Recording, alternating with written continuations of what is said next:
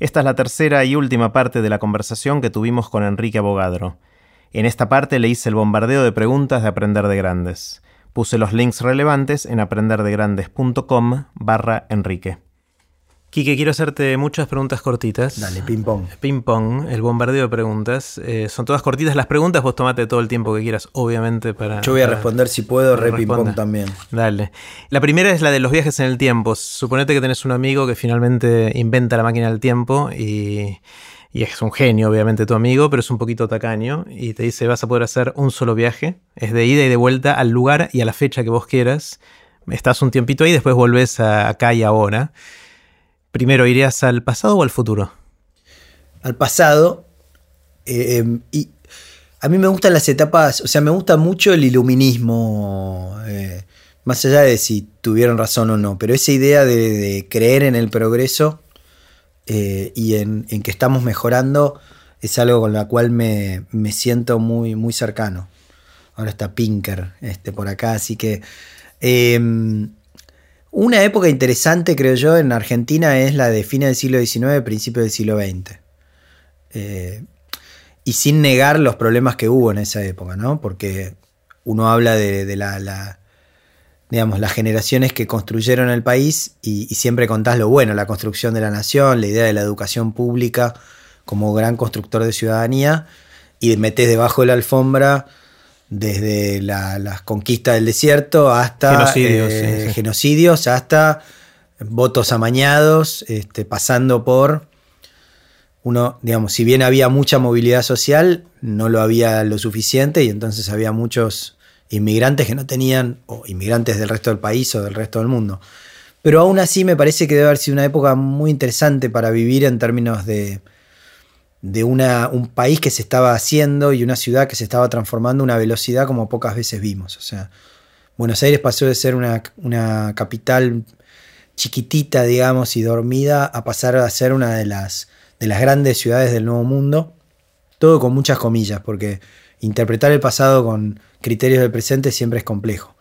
Este, por eso entro en puntas de pie a la pregunta. Pero aún así, me hubiera gustado vivir en, un, mundo que, también desde el punto de vista de la cultura fue un momento de, una, de, la aparición de las grandes vanguardias, digamos, en la, en la pintura, en la literatura, en la música, y donde Argentina tuvo enormes aportes a las grandes vanguardias internacionales.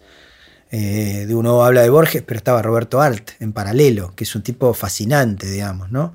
Este, o Jules Solar, este, o no sé, este, y, y- y por eso me parece que es una época interesante. Y ahí hay algunas claves de, también de que yo creo, digo, que, que hacen a, la gran, al gran país que somos, también a, lo- a los problemas que tenemos como nación. Pero nada, es una época interesante. Eh, ¿Qué te hubiese gustado que te enseñaran cuando estabas empezando? ¿Cuáles son esas cosas que hoy sabes, eh, pero que aprendiste demasiado tarde? Principalmente la paciencia. Yo arranqué, me- hablábamos hace un rato de la frustración y, al principio yo sentía que había un antes y un después de, digamos, como esa prepotencia de la juventud, ¿no? De decir, bueno, todos hacen las cosas de una manera equivocada, ahora la vamos a hacer como... Y, y me acuerdo de pelearme mucho con mucha gente eh, a los 22, 23 años, digamos, porque sentía que venías con un- veníamos con un envión bárbaro y nos comíamos la cancha y creo que con el tiempo siento, espero haberme hecho bastante más humilde, entender que que somos parte de una cadena, digamos, y que en todo caso nos- lo que nos toca es modificar en un grano de arena el- la playa, no, no la playa entera. Mm, Y estoy en paz con eso. qué bueno. Eh, ¿Qué sabes que sentís que mucha gente no sabe y que estaría bueno que supiera? Hay algo que yo aprendí más hace, hace no tanto tiempo que es a- a- a vincularme con mi cuerpo. Ajá. Y yo soy muy mental, trabajo con la cabeza y mm, en, en medio de una crisis personal profunda que tuve hace varios años, a- hace cuatro, cuatro años ya creo, anticipando un poco la crisis de los 40, uno de los consejos que recibí fue empezar a conocer mi cuerpo, a vincularme con mi cuerpo. Y hace desde entonces que voy a entrenamiento corporal con una maestra muy sabia que es Ana Frenkel, que lo hago ahora lamentablemente mucho menos de lo que me gustaría por mi trabajo, pero que de muchísimas maneras me ha acompañado desde entonces. Y lo que aprendí ahí es que la, el cuerpo tiene una inteligencia diferente a la cabeza. Y que uno la tiene que escuchar esa inteligencia. O sea, eh, Ana trabaja mucho con, es una, digamos, es una combinación de técnicas que, desarrolla ella, pero básicamente es, eh, el, fondo de la cuestión es un entrenamiento corporal que tiene muchos elementos de la danza contemporánea, del contact, donde la única forma de estar es estando presente, porque trabajas con otros y vas improvisando, y, eso te lleva a, de alguna manera, a callar la, mente, como lo mismo pasa con la meditación, para conectarte con, lo que sentís, con el presente, con el aquí y el ahora. Eh, y, bueno, nada, me hace mucho bien, es un refugio constante al cual volver, eh, sentir eso. Y que para mí debiéramos darlo en las escuelas. Porque, porque siento que estamos muy acostumbrados a disociar el cuerpo de la mente y, que eso nos hace mucho mal, digamos, ¿no? En mm. muchos planos. Mm. Em, ¿Qué opiniones tenés sobre el tema que sea que crees que son distintas a las que tiene la mayoría de la gente?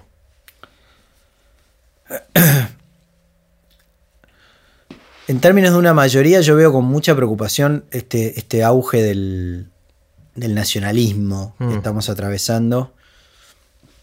Yo, digamos, en ese sentido siento que soy un poco diferente, como mucha otra gente, digamos, ¿no? Pero no es que me.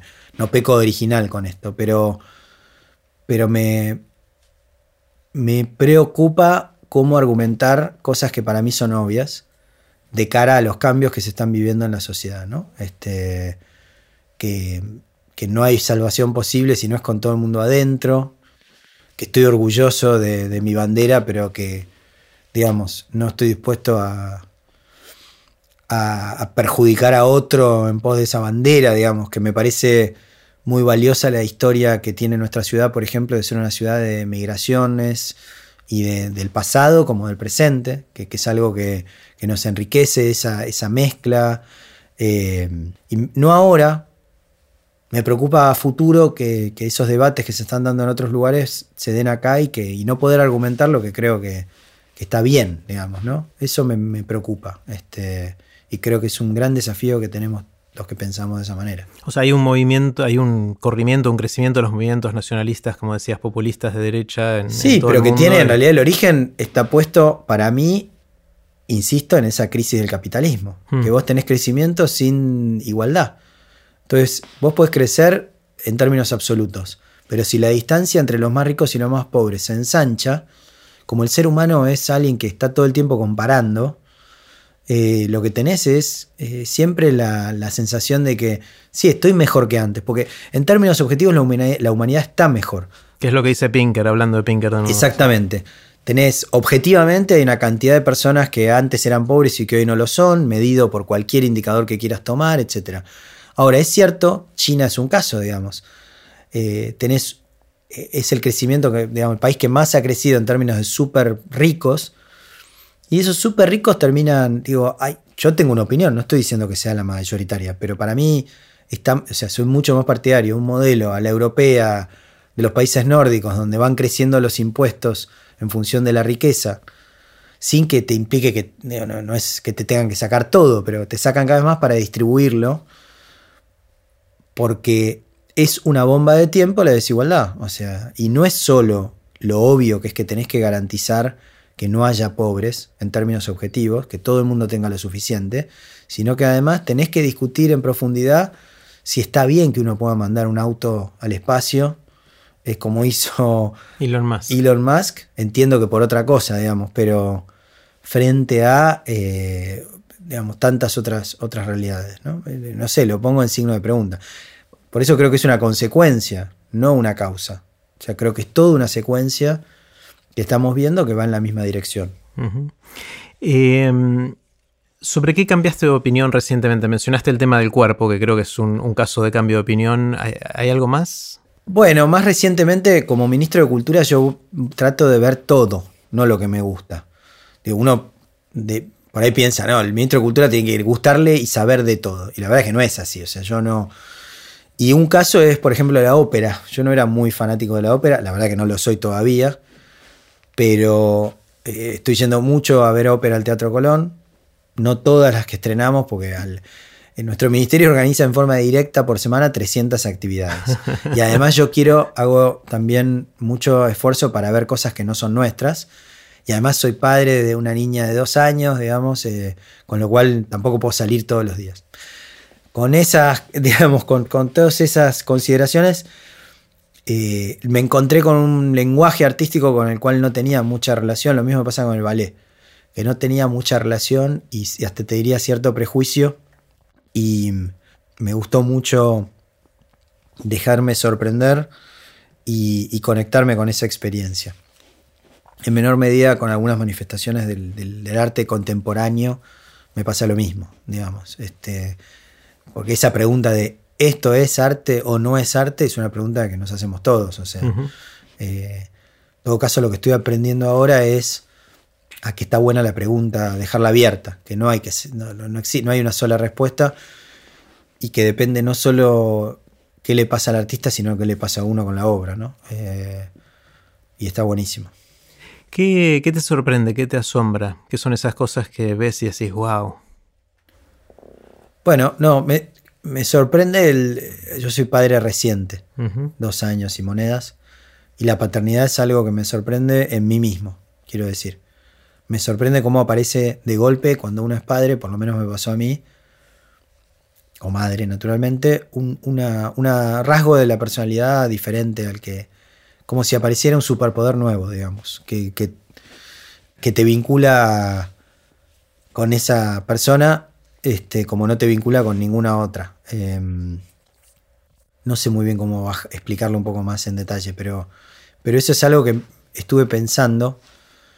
Eh, digamos, durante todo esto fue bastante difícil eh, tomar esta responsabilidad con, la idea de ser un padre presente. Eh, por suerte con Carla, con mi mujer, nos organizamos bien. La verdad que mm, sobre todo gracias a ella, porque yo creo que esta idea de las asignaturas pendientes de género son mucho más profundas de lo que pensamos, porque aun cuando uno quiera articular un sistema diferente, si no cambias el sistema es casi imposible hacerlo. Pero digo, a pesar de que nos organizamos muy bien eh, y que yo trato de estar presente, eh, nada, es, lo que te pasa siendo padre y lo, cómo, cómo te cambia ser padre me parece alucinante. Y está buenísimo. Y me da curiosidad cómo va a ser ser abuelo, si, si llega, no sé. Como que esas etapas las miro mucho ahora y estoy mucho más consciente. Eh, el ego te, es, es un gran controlador del ego, por lo menos para mí. Yo sentí en un punto, digo algo muy personal, pero como que, bueno, ya me podía morir. En el momento que nació, eh, no más adelante porque sentía que de golpe yo era un eslabón en una cadena entre mi viejo y mi hija, ¿no? Y que no es que no tengo una tarea, tengo una tarea, pero siento esa como esa cosa cósmica que va para muy lejos para un lado y para el otro y está buenísimo y a la vez da vértigo. Este eso. Y en términos de asombro, nada, es en realidad en la diaria, yo estoy en contacto ahora con artistas todos los días y me parece como estar hablando con brujos en un punto, ¿viste? O sea, ahora estuve todo este fin de semana visitando no solo galerías dentro del programa que teníamos, sino también talleres de artistas. Y eso es como ir a la baticueva, o sea, ir al mm. taller de artistas es como estar en un laboratorio eh, viendo cómo está, se está creando algo, viste, frente a tus ojos. Eso me asombra mucho. Em, una de las cosas que estoy empezando a preguntarme, que de hecho escuché que alguien se hacía esta pregunta y, a mí me llamó mucho la atención, es cuánto va a durar el impacto de las cosas que hacemos, cada uno de nosotros, solos y en, equipos. Y, alguien dijo que se está, me contó que se estaba haciendo la, pregunta de qué de lo que estaba haciendo podía llegar a tener impacto de acá a 200 años. Y dije, mira qué interesante. O sea, pues uno por ahí escribe un libro o produce un podcast o lidera un ministerio y, hace ciertas cosas, pero muchas de esas cosas pueden diluirse con el tiempo y es probable que se diluyan y que al poco tiempo dejen de, tener impacto, pero, pero algunas no, quizás algunas puedan tener, eh, aunque sea la chance, la oportunidad de tener impacto a largo plazo. ¿Hay algo de lo que que estás haciendo que te imaginás o que soñás que pueda tener ese tipo de impacto? La verdad que digamos, es sencillo y complejo a la vez, que si tenemos ciudadanos culturalmente empoderados, eso para mí es un, el impacto mayor de lo que podemos hacer. Todo lo demás es nada al, lado de eso. Sí, también a mí me deja pensando esta pregunta en, que son preguntas que tenemos que hacernos y hacernos el lugar para tenerlas. Porque, digamos, en, lo público sobre todo eh, uno vive muy tapado por el día a día. Entonces, tener un horizonte de posibilidad lejano transforma la forma en la que pensás el presente. Me parece que eso es, una de las asignaturas pendientes. Mm. Sí, que obviamente, como decíamos, el sistema político con elecciones cada dos años tenés mucho más inmediatez en lo que estás haciendo. Ni hablar, obvio, porque estás siempre pensando. Nosotros tenemos igual, y la ciudad tiene hoy, la verdad, procesos de. Hay un plan 2030, o sea, existe eso. Pero 200 años ya es, una escala que cuesta mucho procesar.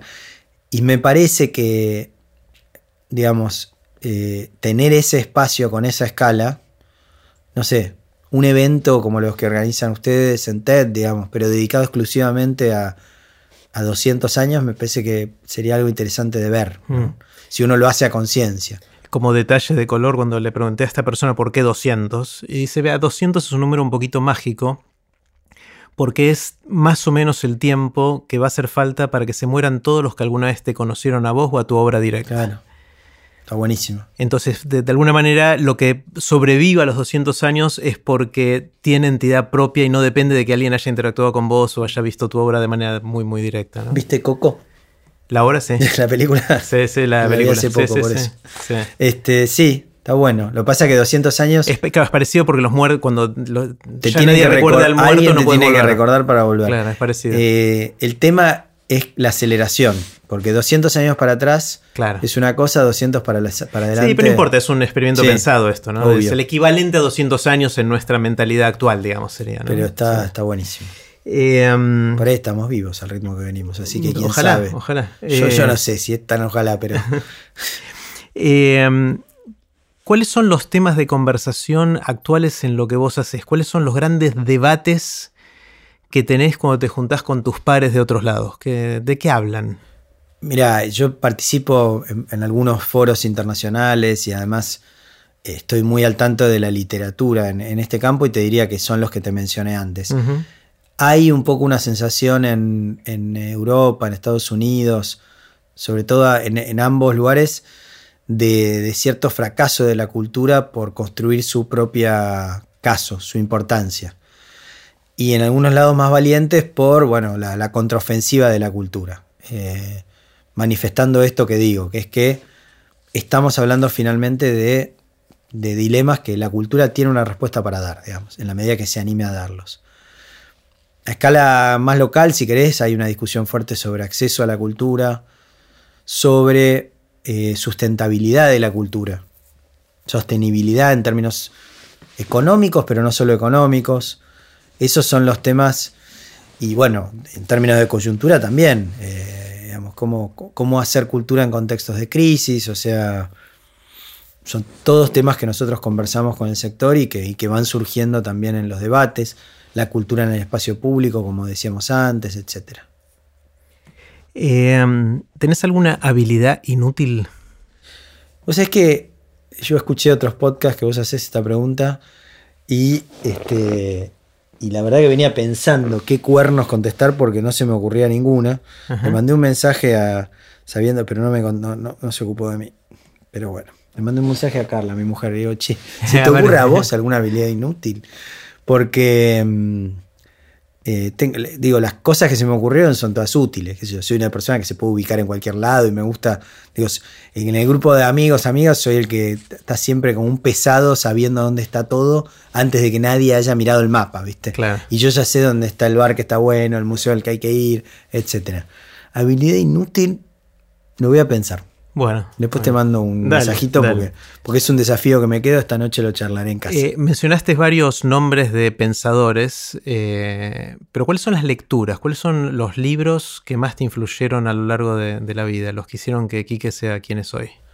Bueno, esa es una pregunta larga, pero yo pienso dos libros que, me, que fueron importantes al mismo tiempo en, un periodo de, crisis personal, que no son grandes obras literarias, de hecho no lo son, pero son libros muy amorosos y que a mí me marcaron mucho. Uno es El Camino del Artista, de Julia Cameron.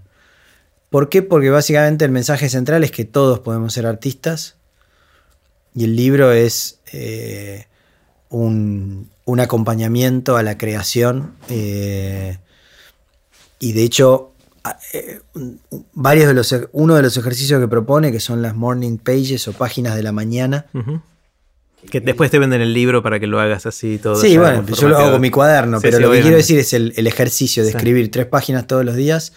No lo mantengo con ese rigor, pero lo mantengo y realmente es transformador en términos de autoconciencia. Eh, digo, es un diario, finalmente, no, no tiene mucha más. Pero, pero el, creo que sobre todo en tiempos de falta de atención, el obligarte a tener un periodo de desconexión para conectarte con vos mismo, sea eso o cualquier otra cosa, es bienvenida. Y después hay un libro de un psicólogo eh, que se llama Norberto Levi, que es La sabiduría de las emociones, que para mí en un momento también, como te digo, de crisis fue un gran acompañante porque, porque básicamente lo que plantea es que las emociones no son ni buenas ni malas, sino que son. Eh, y por lo tanto es una forma de lectura de estas emociones de manera muy, muy precisa, digamos, y muy, muy amorosa, que de vuelta. Yo siento que el ser humano claramente parte de su tarea en el sentido mayúscula en la vida es el autoconocimiento, digamos, ¿no? Claramente. Uno va evolucionando en función de cuánto se va conociendo y también siguiendo a Sócrates, uno a medida que avanza se da cuenta todo el abismo de su ignorancia. Y este, este libro es un libro que, al igual que el otro, son, son muy interesantes de, en, términos. Eh, Viste, eh, Carl Jung, que es uno de los padres de la psicología, junto con, con Freud y con. con. Bueno, eh, el otro que Lacan, por ahí querías mencionar. No, te iba a decir el otro, el, que escribió sobre los campos de concentración. Ah, Víctor Frankl. Con Víctor Frankl, exactamente. Que ese es otro libro también extraordinario. Eh, el hombre en busca de sentido. El hombre en busca de sentido. Y Jung habla mucho de la sombra y cómo en realidad uno, digamos, el, camino hacia uno mismo es para conocer tu, lado oscuro, ¿no? El dark mm. side, así a la manera de, Lord Vader. Eh, fueron todos libros que los leí muy en una época muy particular de mi vida, donde estaba abierto a que, a, que sucediera y, y son libros que, nada, les tengo un cariño gigantesco. Este, eso. Si alguien te despertara aquí que en la mitad de la noche te sacudiera y te preguntara ¿de qué trabajas? ¿Qué le dirías? Yo creo que trabajo de lo que te dije antes, de ser, espero ser, digamos, fue un buen servidor público, es lo que espero que diga mi lápida. este, no mucho más que eso. Buenísimo. Buen padre, buen servidor público. Y buen hijo. Eh, viste aquí que cuando nos juntamos con amigos eh, empezamos a, en la sobremesa a contar cosas, decir, no sabes lo que me pasó y esto, lo otro. Y hay anécdotas que uno cuenta que empiezan a repetirse. ¿Vos tenés las tuyas? ¿Tenés alguna anécdota o anécdotas que.? Bueno, hay en realidad una experiencia. Yo cuando terminé la facultad me fui de viaje, un viaje muy largo, de un año en barco. O sea, en realidad el viaje fue a Asia y salí de. con dos amigos, salimos de, de Argentina en un barco carguero Estuvimos casi tres meses arriba del barco y después hicimos un viaje por tierra desde Indonesia hasta, hasta Barcelona, que fue increíble el viaje, pero el viaje en barco es como el chiste entre amigos, ahora ya no, pero durante mucho tiempo era como hacernos, cuando estábamos los tres y si no solos, los interesantes contando el viaje, porque realmente es una experiencia que para toda la vida, estuvimos, como te digo, tres meses, era un, barco que medía 200 metros de largo, con 20 tripulantes filipinos y, cuatro oficiales europeos y nosotros tres trabajando en el viaje, bajando en distintos puertos. Este, esa experiencia, yo tengo la suerte de haber viajado mucho como mochilero y de hecho considero que todavía lo soy en términos de cómo la experiencia de viaje, cómo me gusta abordarla. Eh, pero realmente viajé mucho. Eh, cuando era chico era más barato viajar afuera que acá, porque estábamos en el uno a uno entonces, por, lo que uno, no sé, en vez de irte una semana a la costa, te podías ir tres semanas a Perú y Bolivia eh, en formato mochilero. América Latina le hice entera en colectivo. Eh, bueno, y los viajes siempre fueron las, son las anécdotas que, que aparecen siempre con una o dos copas de vino encima, porque además hay obviamente cierta nostalgia. Claro. ¿A qué edad hiciste eso? El viaje, ese viaje lo hice a los 22, 23 años, pero bueno, desde los 17 que viajo mucho. Em, uno de los temas que a mí me, desvela pensando en, la educación y cómo debería ser la educación del futuro y que seguramente no, tenemos muy claro todavía y, seguramente no sea una sola la respuesta. Eh, pero creo que si encontramos la manera de despertar la pasión por algo, eh, una pasión en el largo plazo, por algo en una persona, en particular en un chico, probablemente el chico ese va a terminar aprendiendo. Dado la cantidad de recursos que hay ahora y lo, fácil que es encontrarlo una vez que estás motivado por aprender algo, eh, va a terminar aprendiendo eso. Con lo cual por ahí la pregunta de la educación del futuro se reduce a ver cómo hacer para despertar esta pasión en, en los chicos. ¿no? Lo estoy simplificando un poco. ¿Cómo hacemos para eso? ¿Cómo, se te ocurre que podemos ayudar a que los más chicos se apasionen? El programa que vos contaste podría ser una punta de eso, pero en general, ¿qué, otras ideas se te ocurren? más que ideas, yo creo que el concepto central es la curiosidad. Es como, digo, es una obviedad lo que digo, ¿no? Pero mm. me parece que, mm, que si vos lográs formar gente curiosa, lo que tenés es gente que va a ser feliz, básicamente. Porque la curiosidad es infinita y mm, no lo sé, lo vivo como, como padre también, ¿no? En el día a día. Tengo muchas ganas de leer el libro de Melina. De Meli, está espectacular el libro. Sí, lo tengo anotado para, para, leerlo. Este. Mm, Melina Furman. Es, guía para criar eh, niños o chicos, no me acuerdo, curiosos. Sí, exactamente.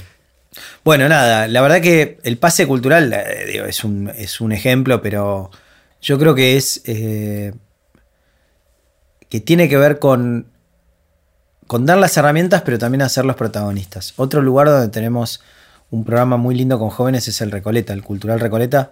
Tenemos un festival que se llama 13-17, porque es de, para chicos de entre 13 y 17 años, y los contenidos del festival los seleccionan, los curan un comité de chicos entre 13 y 17 años.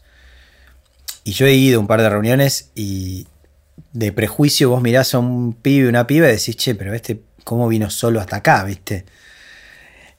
Y yo a los 13 me sentí el rey del universo, naturalmente, como cualquiera de esa edad, pero es tan diferente la cabeza y tan. ni mejor ni peor, digo, tampoco podemos este, romantizar la edad, pero sí creo que hay algo de, confiar en que, en, que, en que vienen cableados con, cosas nuevas en su cajita de herramientas y, y entonces es las dos cosas, o sea, es que sean protagonistas y, apuntar a la curiosidad como norte.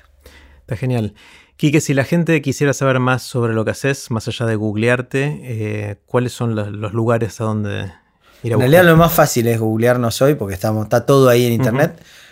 advierto que mi padre se llama igual, mm. entonces este, tiene, pero le pedí que, él escribe todas las semanas unos artículos y le, le dije, viejo, poner una foto a tus artículos que la gente se confunde. Este, mm, bueno, e-abogadro es mi, mi, todo, mi perfil virtual. E-abogadro con, con B corta, abogadro y E de Enrique, e-abogadro eh, en Twitter, en Instagram, en Facebook eh, y el mail es lo mismo, eabogadro.gmail. Así que soy muy ubicable, contesto todo lo que me escriben. Ahora con un poquito más de demora porque tengo, se me saturan un poco todas las redes y además porque tenemos demasiadas redes ahora este, que atender, pero, pero estoy ubicable por todos lados y, bueno, muy abierto también a, reacciones. Me, gusta mucho este ciclo. Em, por lo tanto, me gustaría a los oyentes, que es raro hablarles porque no los vemos, pero decirles que si cualquiera de, estas, de estos temas que estuvimos tocando les los estimuló a cualquier cosa, sea sugerencias, sean críticas, eh, lo que sea, eh, en la medida que se haga con respeto, me encantaría recibirlas. Está buenísimo. Y prometo contestarlas todas. Les pido un poco de paciencia porque puede que, lleve un poco más de tiempo. Y si alguno quiere venirse a alguno de los encuentros que hacemos con artistas, con gestores, también me escribe y bueno, lo vamos calzando en alguna de las convocatorias que hacemos, pero con, con mucho gusto están invitadas, invitados. Buenísimo, Quique, gracias. Éxitos con que se cumplan, no sé si todas, pero muchas de las cosas que estás haciendo, porque realmente siento que, que va a ser un mundo un poquito mejor. Bueno, gracias y felicitaciones. La verdad que ya vos estás haciendo un mundo un poco mejor con este podcast y con el resto de las iniciativas que impulsas. Está buenísimo. Así que muchas gracias y de verdad un, un placer compartir este tiempo de charla con vos. Bárbaro, gracias. Ahora sí, así terminó la conversación que tuvimos con Enrique Abogadro. Espero que les haya gustado tanto como a mí. Recuerden que pueden suscribirse para no perderse ningún episodio de Aprender de Grandes en aprenderdegrandes.com. Los espero en el próximo episodio de Aprender de Grandes, cuando les cuente lo que aprendo en mis intentos por seguir aprendiendo durante toda la vida y en las conversaciones que tengo con gente que admiro. Chao.